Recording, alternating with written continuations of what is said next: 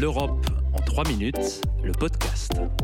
Toute l'Europe vous propose de mieux saisir les enjeux et le fonctionnement de l'Union européenne en 3 minutes. Une série audio courte et sans jargon. Bonjour, je suis Valentin Ledroit et aujourd'hui je vais vous parler d'un marqueur de notre identité, notre langue et celle de nos voisins européens. Du français à l'allemand en passant par le tchèque ou le hongrois, sans oublier l'inévitable anglais, 24 langues officielles cohabitent au sein de l'Union européenne.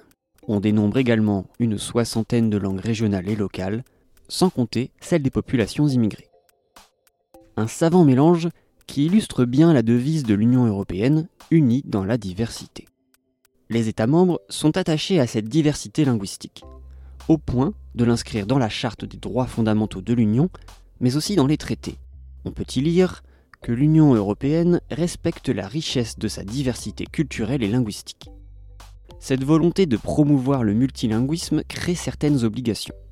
Ainsi, les citoyens doivent pouvoir accéder aux documents européens dans l'une des 24 langues officielles de l'Union.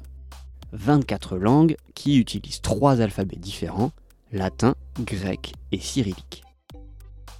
Quand un État membre adhère à l'Union européenne, il fait reconnaître une de ces langues comme langue officielle, mais seulement une, ce qui oblige parfois à faire des choix.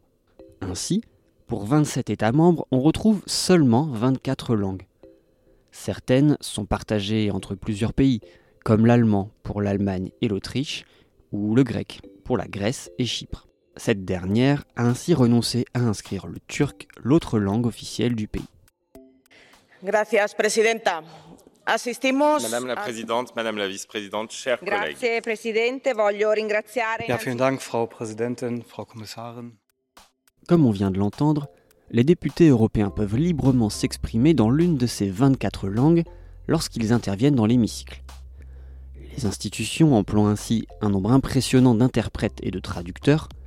Rien qu'au Parlement européen, on compte environ 300 interprètes permanents, auxquels il faut ajouter 1500 interprètes indépendants.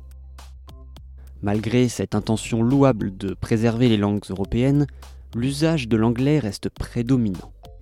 Dans les institutions européennes, il est clairement privilégié parmi les trois langues de travail. Le français et l'allemand sont relégués loin derrière. Pourquoi un tel plébiscite?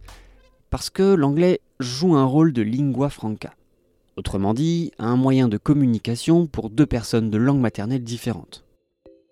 Pourtant, depuis le Brexit, l'anglais n'est plus la langue maternelle que d'une poignée d'Européens.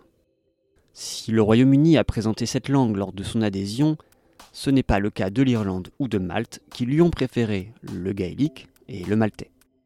Mais l'anglais reste tout de même une langue officielle tant que les 27 ne décident pas unanimement de le retirer. À Bruxelles, on n'a donc pas fini d'entendre le broken English, cet anglais est un peu hésitant, mais toujours essentiel.